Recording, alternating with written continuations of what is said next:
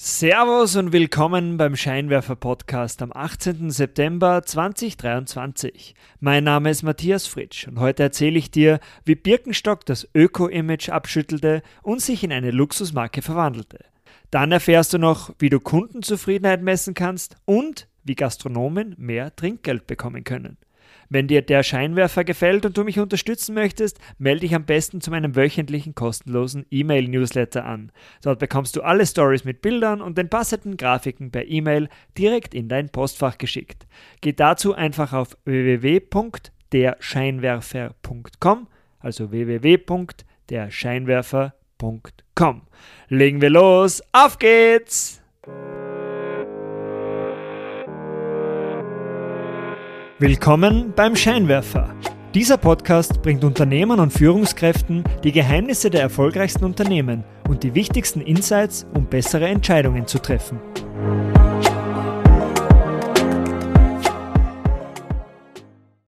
Birkenstock soll in der zweiten Oktoberwoche in New York an die Börse gehen. Für den deutschen Sandalenhersteller aus Linz am Rhein ist eine Bewertung von mindestens 8 Milliarden Dollar geplant.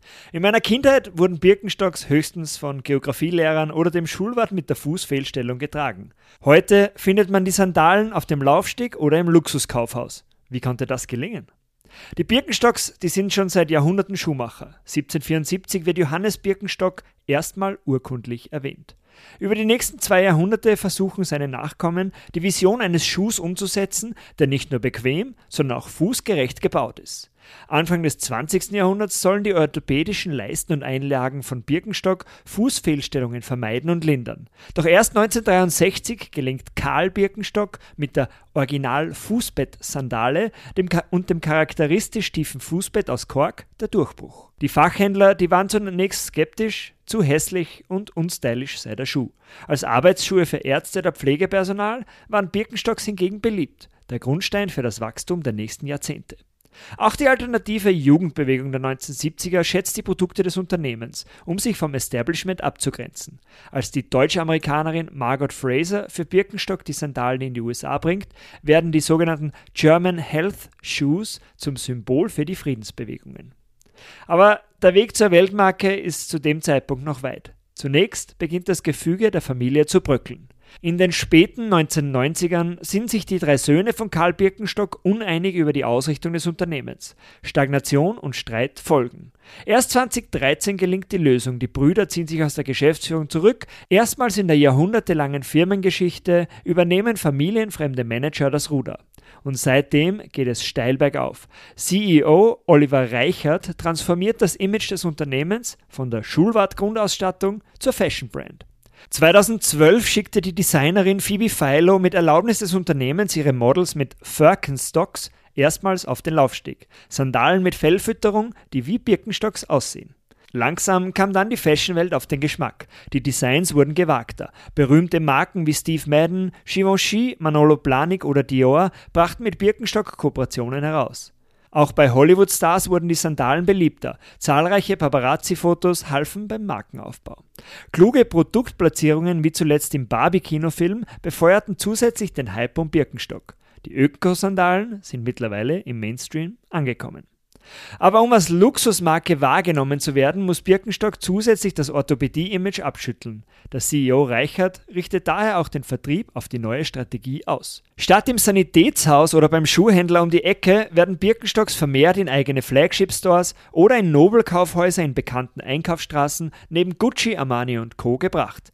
Mittlerweile erzielt Birkenstock 38% der Umsätze im Direktvertrieb. 2018 waren es noch 18%. Klassische Schuhfachhändler schauen dabei durch die Finger. In den eigenen Stores lässt sich die Präsentation der Produktpalette als High-End-Marke schließlich besser kontrollieren. Seit dem Hype läuft die Produktion der hohen Nachfrage permanent hinterher. Made in Germany ist bei Birkenstock zwar Programm, mit Ausnahme kleiner Schuhbestandteile aus dem Werk in Portugal werden alle Schuhe nur in den sechs Fabriken in Deutschland gefertigt. Outsourcing in Billiglohnländer ist bei Birkenstock bis jetzt kein Thema. Die Produktionskapazitäten in Deutschland sind aber begrenzt. Aber für die Positionierung als Luxusmarke schadet Knappheit ohnehin keineswegs. Das Geschäft, das floriert richtig, weil apropos Luxus, 2021 übernimmt die Investmentgesellschaft L. Catterton die Mehrheit am Unternehmen.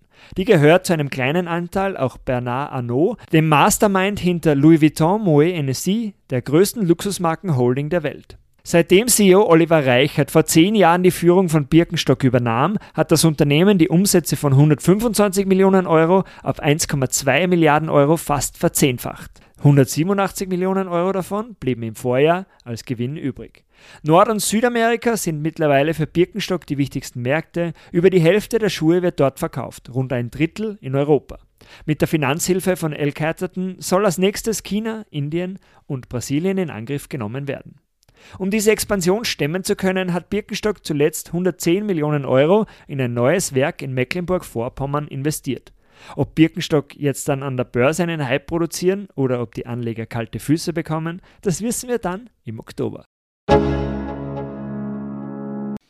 Dir ist beim Besuch einer Website sicher schon einmal ein Pop-up mit der folgenden Frage untergekommen. Wie wahrscheinlich ist es, dass Sie diese Website einem Freund oder einer Freundin weiterempfehlen? Das ist die Kernfrage des sogenannten Net Promoter Score oder NPS, einer Methode, um Kundenzufriedenheit und Kundenloyalität zu messen. Der NPS versucht mit dieser einfachen Frage nach der Wahrscheinlichkeit der Weiterempfehlung die Zufriedenheit der Kunden mit den Leistungen des Unternehmens zu erfragen.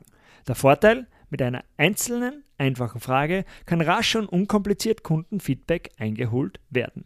Aber wie wird der NPS jetzt gemessen? Die Befragten, die müssen die die NPS-Frage auf einer Skala von 0 bis 10 beantworten. 0 heißt, es ist sehr unwahrscheinlich, dass ich diese Webseite weiterempfehle und 10 heißt, es ist äußerst wahrscheinlich, dass ich die Website weiterempfehle.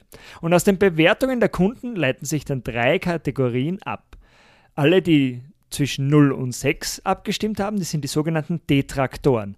Die würden das Unternehmen nicht weiterempfehlen die mit sieben oder acht geantwortet haben, das sind die Indifferenten oder die Passiven, die sind nicht sonderlich unzufrieden, aber würden das Unternehmen jetzt in der Realität auch nicht unbedingt weiterempfehlen. Und die, die neun oder zehn abgestimmt haben, das sind die sogenannten Promotoren. Die sind große Fans des Unternehmens und empfehlen es höchstwahrscheinlich auch weiter. Und den NPS berechnet man jetzt nach einer einfachen Formel. Also wie viele Prozent der Befragten waren Promotoren, von denen zieht man die Prozent der Detraktoren ab und multipliziert das Ganze mit 100. Zum Beispiel, also wenn jetzt 100 Leute befragt werden und 25 geben eine Bewertung von 0 bis 6 ab, die sogenannten Detraktoren, also 25 Detraktoren, 38 geben eine Bewertung von 7 oder 8 ab, also die Indifferenten, die werden nicht für die Berechnung mit einbezogen.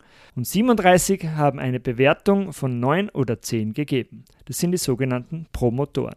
Also dann nimmt man die 37%, also die Promotoren, zieht davon die Detraktoren ab, das waren 25, 37% minus 25% und das Ganze mal 100 ergibt einen MPS von plus 12. Das Resultat ist also nicht mega schlecht, aber auch ausbaufähig. Was sagt jetzt der NPS nicht aus? Der NPS sagt zunächst nur aus, ob das Unternehmen loyale, also zufriedene oder unzufriedene Kunden hat, aber nicht warum. Du kannst dann eine offene Zweitfrage hinzufügen in einem weiteren Schritt, um auch in Erfahrung zu bringen, warum jetzt die Kunden unzufrieden sind. Wie kann ich jetzt den NPS am besten in meinem Unternehmen einsetzen? Interessant wird es ja erst dann, wenn man den NPS regelmäßig macht über einen gewissen Zeitverlauf und dann sieht, ob die Kundenzufriedenheit steigt oder sinkt. Und zum Abschluss noch ein ganz kurzer Tipp. Wie kannst du jetzt als Gastwirt deine Kunden zu mehr Trinkgeld motivieren? Erzähle ihnen einfach einen schlechten Witz.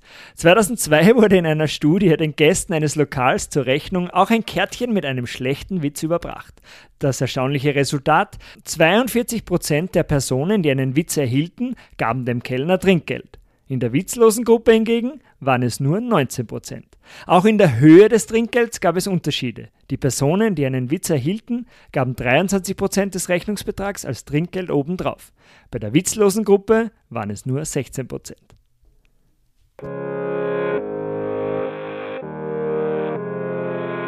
Das war's auch schon wieder vom Scheinwerfer. Vielen Dank fürs Zuhören. Wenn dir diese Ausgabe gefallen hat, leite sie doch gerne an deine Freunde und Freundinnen weiter. Um keine Ausgabe mehr zu verpassen, melde dich gleich jetzt auf www.derscheinwerfer.com zum Newsletter an. Das ist www.derscheinwerfer.com derscheinwerfer.com. Bis zum nächsten Mal. Ciao!